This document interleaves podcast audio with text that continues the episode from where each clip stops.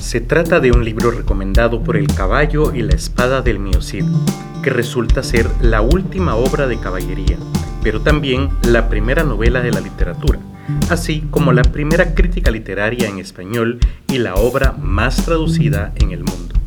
Es tan importante que al autor le plagiaron la segunda parte, aunque él mismo había adjudicado su autoría a un autor árabe imaginario.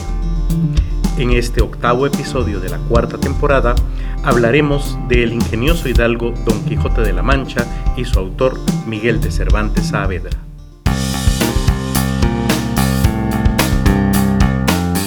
Estamos en Charlas Literarias, un espacio para hablar de libros y literatura. Yo soy Javier Martínez, su interlocutor.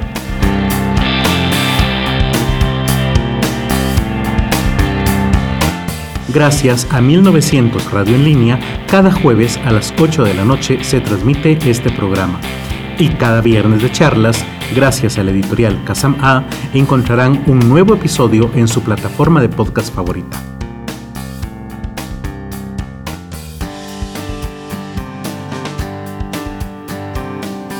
Cuando imparto cátedras sobre literatura, eh, traducción, comunicación o cualquiera de las carreras que tienen que ver con las letras, siempre les pregunto a mis alumnos cuál es el libro más famoso en idioma español. Y nunca falla, siempre me responden Don Quijote de la Mancha. Sin embargo, realmente pocas personas lo han leído. Esto se debe a varias dificultades que presenta el documento porque no solamente el lenguaje, que para nosotros ya es bastante antiguo, recordemos que pues tendría fácilmente ya cinco siglos, sino que Don Quijote concretamente como personaje habla de una manera en que resulta bastante antigua, bastante vieja para las personas del siglo XVII. De hecho, era parte de la comicidad del personaje. Además de que el libro pues en sí es voluminoso y obviamente que nos falta hábito lector. Pero para aquellas personas que ya han leído este libro o esta novela, saben que de hecho es un libro bastante entretenido, es un libro sumamente cómico y que deja eh, no una enseñanza moral, porque quiero insistir en que esa no es la función de la literatura, pero de alguna manera sí deja este sentimiento de empatía hacia un personaje absolutamente noble, sincero e inocente. Así que hoy vamos a desarrollar este tema. Don Quijote de la Mancha es un libro del Renacimiento, así que lo primero que haré será desarrollar este tema. Como ya saben, el Renacimiento surgió en el siglo XII con la publicación de la Divina Comedia de Dante Alighieri. Durante la Edad Media, la Iglesia persiguió todo lo pagano, en especial el teatro, porque eh, hacía que la gente se recordara del dios Dionisio y, como ya lo he explicado en episodios anteriores, las celebraciones a este dios implicaban vino, teatro, eh, días festivos, entonces era algo muy difícil de erradicar entre las personas de aquella época. Así que el teatro prácticamente debe renacer a finales de la Edad Media y el Renacimiento precisamente rompe con todo lo que implicaba la Edad Media. De hecho, vale aquí la pena que aclare, muchas veces em, en el colegio o en la escuela nos enseñan a repetir como loritos que durante el Renacimiento o se le llama así porque renacieron las artes. No es cierto. Durante la Edad Media, por supuesto que hubo arte. Únicamente el teatro fue la única disciplina que de alguna u otra manera fue perseguida y esto a inicios de la Edad Media. Al final, pues ya había teatro, obviamente había resurgido, así que la idea de que no había arte durante la Edad Media es errónea. Y entonces, ¿por qué se le llama renacimiento? Bueno, lo que se trata de hacer renacer, de hecho, durante este periodo es el imperio romano. Obviamente no se logró, porque muchos nobles de la época argumentaban ser los verdaderos descendientes o herederos de el César y por lo tanto ser eh, que les correspondía eh, liderar un nuevo imperio romano. Así que muchos pequeños eh, reinos o ciudades-estados entraron en pugna, en, guerra entre ellas, con tal de supuestamente refundar el imperio romano, cosa que, como sabemos hoy, jamás lograron. Sin embargo, a pesar de no lograrlo, durante el Renacimiento sí se retomó el idioma latín como una lengua franca. Recordemos que durante el Renacimiento los autores empezaron a escribir en sus lenguas, eh, Dante en italiano, Shakespeare en inglés, eh, Petrarca también en italiano, Garcilaso de la Vega en español, etc. Pero la comunicación entre los grandes sabios se mantenía en latín porque era mucho más fácil aprender este idioma a que cada uno de los eh, filósofos de su época o los grandes humanistas aprendiera cuatro o cinco idiomas para comunicarse con todos los demás. Otra cuestión importante es que durante el Renacimiento se retomaron los mitos griegos, pero aquí vale la pena recalcar que se retoman como leyendas, como mitología. Ya no renace la religión pagana, por así decirlo. La gente seguía siendo cristiana, pero retoman aquellas viejas leyendas para adornar sus obras artísticas. La iglesia, por su lado, pasó por una reforma dirigida por Martín Lutero, y eh, con críticas muy duras desde adentro por parte de Erasmo de Rotterdam, como ya fue desarrollado este tema en el primer episodio de esta cuarta temporada. Debido a obras como el Decamerón de Giovanni Boccaccio o los cuentos de Canterbury de Geoffrey Chaucer, el cuento renació con la estructura del modelo árabe basado en las mil y una noches de autor anónimo. ¿A qué me refiero con una estructura árabe? Básicamente me refiero a que existía un hilo narrativo que servía como excusa para incluir otros cuentos. Por ejemplo, la peste negra y el, aislamiento de 10 jóvenes ricos en el caso de, el de Camerón o la peregrinación que hacen varias personas para el caso de los cuentos de Canterbury. En el caso de las mil y una noches es el casamiento entre el sultán y Sheresade, lo que eh, sirve como hilo narrativo para que nos vayan incluyendo todos los cuentos que componen este libro.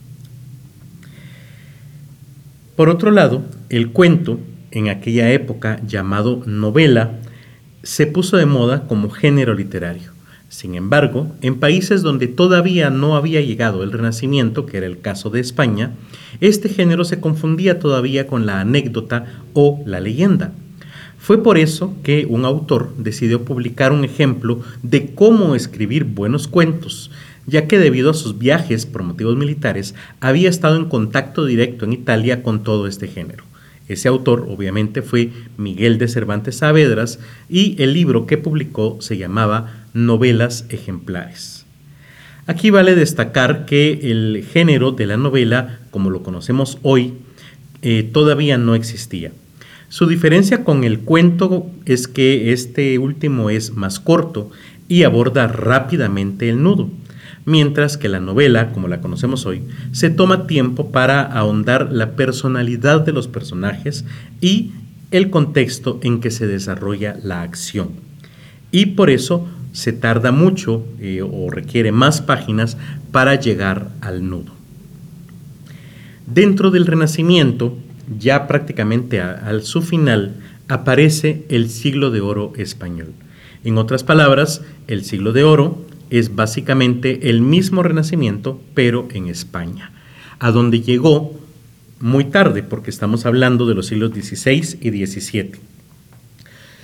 ¿Por qué llegó tarde? Bueno, prácticamente porque España cerró sus fronteras al resto de Europa debido a dos motivos. Uno, la reforma religiosa. Recordemos que España no quería que entraran todas estas críticas a la iglesia porque había sido la misma iglesia quien le había eh, dado legalmente, digámoslo así, América para que la descubriera y cristianizara. Así que ponerse a pelear con la iglesia era un absurdo para ellos porque entonces perderían, por así decirlo, el derecho de exclusividad sobre estas nuevas tierras. Por otro lado, también cerraron sus fronteras para no compartir la riqueza extraída durante la invasión de este nuevo continente. Gracias a esa riqueza, los españoles conocieron el ocio y durante estos siglos muchas personas tuvieron tiempo de leer y escribir. se crea así un primer mercado, digámoslo así, literario. Por eso hubo gran cantidad de autores de todo género. Destacaron dos concretamente. Luis de Góngora, representante del culteranismo, el cual implica un lenguaje complejo, complejo y rebuscado, pero que usualmente abordaba temas superficiales. Y Francisco de Quevedo, que era representante del conceptismo, que eh, vendría siendo todo lo contrario del anterior, un lenguaje simple y cotidiano, pero abordaba temas complejos. Ambos escritores, eh, Quevedo así como Góngora, rechazaron la obra de Cervantes. De hecho, éste les pidió que escribieran comentarios positivos sobre su obra para incluirla en, el prefacio, pero ellos se negaron y le dijeron que era un pésimo escritor. Vamos a hablar entonces ahora de Miguel de Cervantes Saavedra. Nació obviamente en España en 1547 y murió en 1616. En el capítulo anterior expliqué que se suele decir que murió el mismo día que Shakespeare, pero esto no es cierto. Murieron la misma fecha, pero España e Inglaterra en esa época tenían calendarios distintos, por lo tanto, aunque era la misma fecha, resultaban ser días distintos. Miguel fue hijo de un médico que pasó penas económicas en su infancia a pesar de ser un hidalgo. Recordemos que hidalgo literalmente quiere decir hijo de algo. En otras palabras, era, por así decirlo, una especie de clase media en aquella época. Si bien no eran nobles, sí podrían, eh, podían rastrear cierto parentesco, cierta relación con la clase noble, aunque ya, digámoslo así, no tenían esa nobleza en su sangre. Por lo tanto, no se consideraban a sí mismos parte del campesinado o del vulgo, pero eh, la corte tampoco los consideraba precisamente eh, perteneciente a su clase. Su padre, de hecho, fue encarcelado varias veces por deudas. Tal vez Miguel estudió con los jesuitas y es probable que haya asistido a las universidades de Alcalá de Henares y de Salamanca, ya que varias veces las menciona y describe en su obra. En 1569 se mudó a Roma, probablemente por problemas con la ley. Así, perdón, ahí se hizo militar y participó en la batalla de Lepanto en 1571, donde su mano izquierda fue herida y perdió su movimiento. Es por eso que le decían el manco de Lepanto. Aunque sí tenía su mano, esta pues no se podía mover. Al regresar a España en 1575, piratas turcos tomaron su nave y lo secuestraron junto con su hermano menor y lo vendieron como esclavo en Argel hasta 1580. Estuvo ahí. Hasta el momento en que su familia logró pagar el rescate, aunque esto la llevaría a la ruina. En 1584 se casó con Catalina Salazar y en 1585 publicó La Galatea, que por cierto era la obra que él consideraba eh, más acabada y la mejor de todo su repertorio, digámoslo así. De hecho, actualmente la Galatea mm, no se le considera su mejor obra. Esta es una novela pastoril una novela pastoril es aquella que nos cuenta una historia de, amor entre pastores que enfrentan una dificultad principal para consumar este amor y usualmente tiene un final feliz. Sin embargo, la Galatea precisamente él la considera la mejor porque encajaba precisamente en este género. Sin embargo, al encajar tan bien, resulta ser simplemente una obra más, una del montón.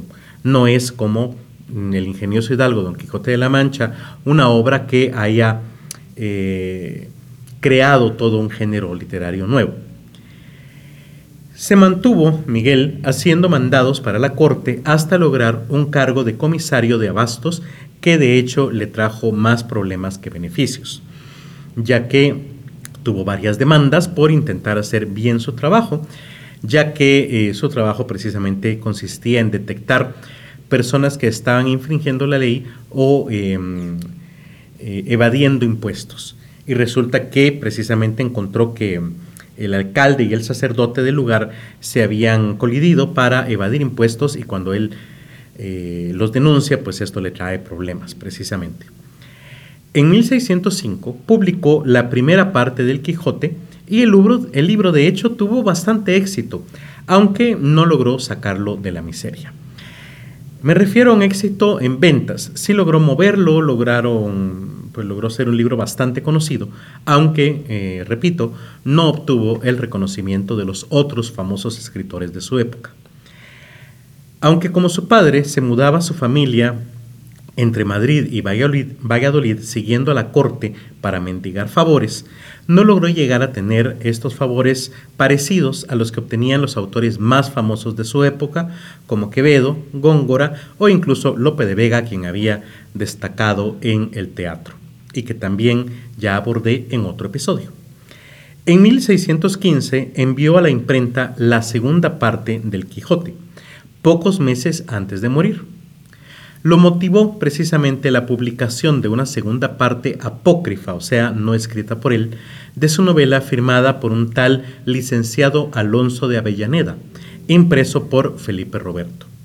De Avellaneda era un seudónimo, y aunque se desconoce realmente quién fue su autor, se sospecha que se trata de Jerónimo de Pasamonte, un escritor al servicio de Lope de Vega, a quien Cervantes se, o de quien Cervantes se había posiblemente burlado con el personaje titiretero Ginés de Pasamonte en la primera parte de su novela. Esta segunda parte de Avellaneda molestó a Cervantes, no solo por robarse su personaje, sino porque lo convirtió en un defensor de la Iglesia y de la contrarreforma. En otras palabras, en un conservador. Si quieren saber más de qué se trataba esta contrarreforma, los invito a escuchar el, el episodio donde hablé sobre Erasmo de Rotterdam. Es por eso también que el autor, al final de su novela, desquijotiza y mata al personaje principal, para que nadie pueda volver a escribir en su nombre. Aquí vale la pena eh, mencionar que eh, desquijotizar significa que Alonso Quijano, el nombre real, entre comillas, de Don Quijote, recupera la cordura y se arrepiente de haberse convertido en Don Quijote de la Mancha y eh, promete no volver a hacerlo. Vamos entonces ahora a hablar de la obra, la novela El ingenioso hidalgo Don Quijote de la Mancha. Vale aquí la pena mencionar que esta es la primera novela del mundo y vale la pena aclarar. Como dije, en aquella época, en el siglo XVII, se le llamaba novela al cuento, porque eh, en italiano, no recuerdo en este instante la palabra que se usa, pero suena muy parecida a novela. Así que en 1600, novela quería decir cuento. Sin embargo, hoy, novela es mm, un género literario más largo que el cuento, donde se puede ahondar en la psique y en el contexto de los personajes. Es esto precisamente lo que hace Cervantes en la obra de Don Quijote. Recuerdan que hablé de las mil y una noches. El hilo narrativo que se utilizaba era bastante somero, bastante superficial. No se desarrollaban las características de los personajes, era simplemente una excusa para poder incluir los otros cuentos que eran los que sí importaban. En otras palabras, esa idea que hoy tenemos de un libro de cuentos donde va el primer cuento, luego el segundo, luego el tercero, sin nada que relacione el primero con el segundo, no existía en aquella época. En ese entonces, en el siglo XVII, se pensaba que debía existir un hilo narrativo que los uniera todos dentro de una misma lógica. Y es por eso que eh, se habla de los peregrinos, de Sherezade, de los muchachos que huyen de la peste y muchos ejemplos más. Sin embargo, si notamos en, en esta obra, ese hilo narrativo, que son los viajes de Don Quijote y las pláticas que tiene con su escudero Sancho Panza, es demasiado grueso, es demasiado profundo. Es más, podríamos, eh, y lo han hecho varias editoriales, no es el caso de Kazam A, sacar todas estas historias y dejar únicamente la historia de Don Quijote. Y tendríamos una historia interesante y bastante gruesa, bastante voluminosa como para poder vender un libro. Es eso precisamente lo que vieron los otros autores de aquella época y la razón por la cual no quisieron recomendar el libro, porque pensaron que Cervantes no había entendido el modelo árabe cuando lo que realmente estaba haciendo era crear un nuevo género literario. En fin, otro dato importante es que después de la Biblia, este libro es la obra más traducida en el mundo. Dentro del Don Quijote hay dos registros de la lengua, porque Don Quijote, como les había dicho ya, habla en un español medieval y el resto de personajes habla un español del siglo XVII. Esto nos lleva a mencionar, como dije al inicio, que se trata de una obra cómica porque es una sátira de los libros de caballería. De hecho, en algunas otras clasificaciones se le considera el último gran libro de caballerías. Esta obra, como mencioné también ya, incluye la primera crítica literaria en español cuando los amigos del Quijote deciden que deben quemar los libros, pero no quieren tirarlos todos a la hoguera. Así que empiezan a revisarlos y a algunos los salvan de ser quemados. Precisamente estos libros, al escogerlos, hacen una crítica. Y aquí vale la pena mencionar también que entre esos libros que encuentran en la biblioteca de Alonso Quijano, encuentran La Galatea, el cuento pastoril del que hablé hace un momento, y deciden salvarlo como la mejor obra precisamente de Cervantes Saavedra. Perdón. Así que el mismo autor aparece como escritor en la obra. Por cierto, en la segunda parte también aparece el autor como un personaje que se cruza con Don Quijote aunque no tienen mayor contacto. Esta es la primera novela del mundo, como les decía, aunque no queda claro si Cervantes innovó el género a propósito o fue, como les decía, una mala comprensión del modelo árabe. Incluye varios cuentos dentro de esta obra, aunque el hilo narrativo era demasiado fuerte, como ya había dicho, en comparación con otros. ¿Qué cuentos incluye? Por ejemplo, el cuento de El cautivo, que resulta ser bastante autobiográfico, donde Cervantes narra precisamente esa historia cuando él fue secuestrado por eh, piratas. Otro cuento que incluye es La pastora Marcela y Grisóstomo, donde la, eh, la, pastora Marcela es una mujer rica que decide que no quiere casarse y entonces se convierte en pastora. Eh, y muchos otros muchachos se hacen pastores para enamorarla, pero ella sigue firme en la idea de permanecer soltera, lo cual era extremadamente raro en su época, hasta el punto en el que Grisóstomo decide suicidarse. Otra historia es la de Cardenio, el loco de Sierra Morena, que se enamora de la joven Lucilda, y que por cierto es, eh, como mencioné en el episodio pasado, un tema que retoma Shakespeare para hacer una obra de la cual lamentablemente no nos queda copia en la actualidad. Lo anterior hizo que los famosos escritores no quisieran recomendar su obra como les había contado, porque tuvo que escribir, eh, por lo tanto, Cervantes tuvo que escribir recomendaciones sarcásticas, firmadas por personajes ficticios como héroes y villanos de novelas de caballería, pasando por animales como Babieca o cosas como las espadas del Miocid. Por eso les decía en la introducción que eh, precisamente era un libro recomendado por el caballo y las espadas del Miocid. Otro tema importante en, eh, esta obra es el personaje Cide Hamete de Benengeli. Como parte de la ficción, Cervantes afirma en la que la obra se la encontró en un mercado como un manuscrito que estaba a la venta y que estaba escrito en árabe. Por lo tanto, lo que él hace es pagar la traducción del documento y se supone que lo que nos está entregando es la traducción precisamente de ese documento.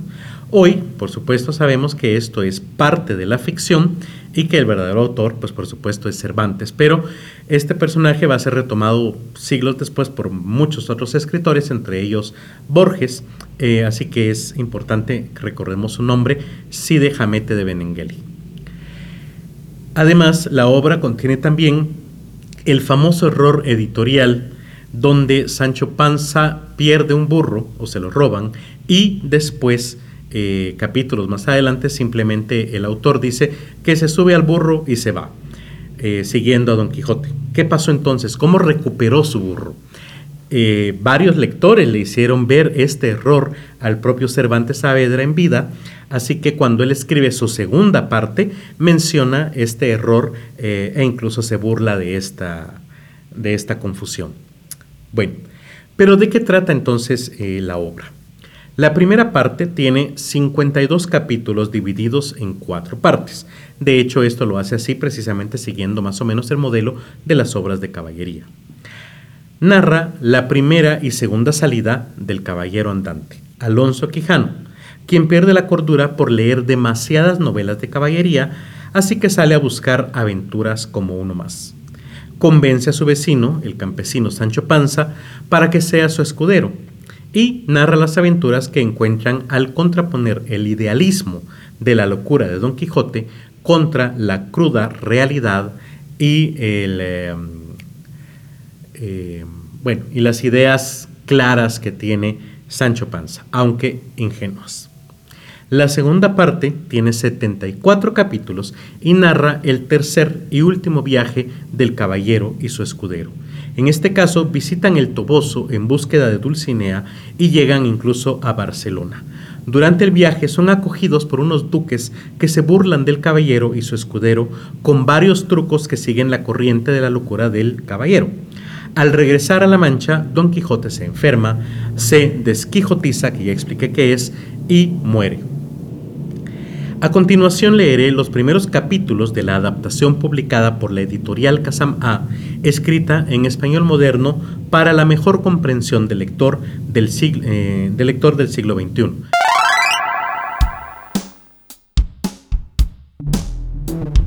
Primera parte. Capítulo 1. Don Quijote de la Mancha. Esta es la historia de un hombre que leía mucho, cuya obsesión por los libros lo llevó a una serie de aventuras su lectura favorita era la de Heroicos Caballeros y su autor favorito, Feliciano de Silva. Por leer, olvidó sus obligaciones y dejó de prestarle atención a su trabajo. Era un hombre delgado, cortés, noble y distinguido. Incluso, en su obsesión por adquirir más libros, comenzó a vender partes de sus tierras. Conversaba con sus amigos acerca de quién era el mejor caballero. Leía de día y de noche hasta que enloqueció. No vivía solo, lo acompañaba un ama de llaves y su sobrina.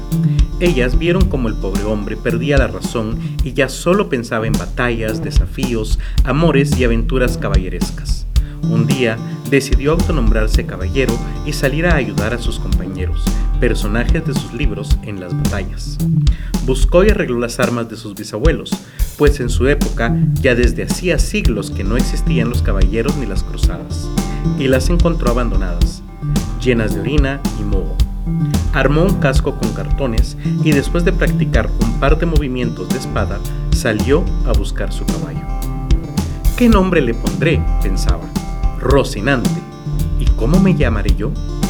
El hombre entonces se hizo llamar Don Quijote y agregó su lugar de origen, Don Quijote de la Mancha. Se sentía listo, pero recordó que todo caballero tiene una dama. ¿Quién será mi dama? Después de un tiempo encontró a quien le dedicaría todas sus hazañas, una muchacha del pueblo con quien no tenía mayor relación, pero siempre le había gustado, Dulcinea. Sí, mi amada Dulcinea del Toboso, pues le había agregado también su lugar de origen. Capítulo 2. La primera partida.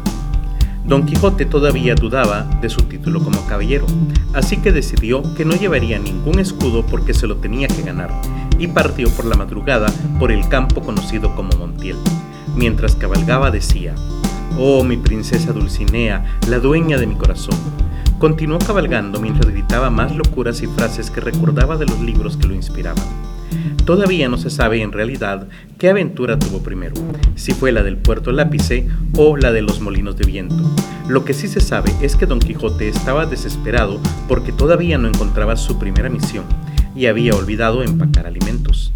Empezaba a anochecer y desesperado encontró una casa en su camino. Dos prostitutas lo observaban desde la puerta. Sin embargo, Don Quijote, en lugar de ver una casa, miraba un castillo con cuatro torres, pozo y puente levadizo. Antes de entrar, esperaba que una persona de baja estatura le diera la bienvenida con trompetas. Él no se dio cuenta, pero a lo lejos un dueño de puercos tocó un cuerno para avisar a sus animales que era hora de entrar a su corral, y don Quijote pensó que era la señal de bienvenida. Las prostitutas observaban cómo don Quijote entraba con su armadura y se escondieron. Rápidamente él aclaró su voz. No huyan, hermosas e inocentes mujeres, soy un caballero y estoy a sus órdenes. Las prostitutas no podían ver a través del casco de cartón de Don Quijote y tampoco podían creer lo que les había dicho. Así que reían, pues nadie había visto caballeros en España desde hacía siglos. Don Quijote se ofendió y no se dio cuenta de que el dueño del lugar lo observaba confundido. Por la figura flaca del caballero, no le tuvo miedo y decidió seguirle la corriente. Caballero, si usted busca posada, ponemos nuestro hogar a su servicio. No soy un hombre exigente y mi misión es defender a los débiles, así que con que pueda descansar será suficiente. Don Quijote entró al prostíbulo y se quedó con el casco puesto toda la noche. Las mujeres no entendían ni una palabra de lo que decía, pues hablaba con palabras rebuscadas y muy antiguas, a pesar de que solo le ofrecían comida. Le entregaron un pescado medio crudo y un pan negro lleno de moho que apenas podía comer con el casco puesto. Mientras intentaba comer, llegó un hombre y sonó un silbato varias veces. A pesar de que no podía beber, Don Quijote se sintió en una cena elegante con música incluida. Estaba preocupado porque todavía no le había tocado una batalla que le hiciera ganar su orden de caballero.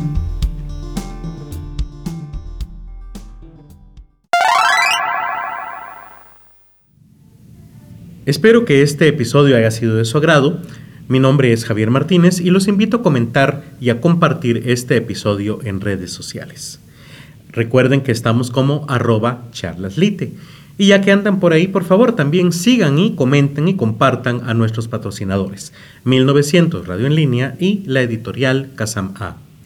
Les recuerdo que los episodios de temporadas anteriores de este podcast los pueden leer como blog en www.casama.com barra inicio barra blog.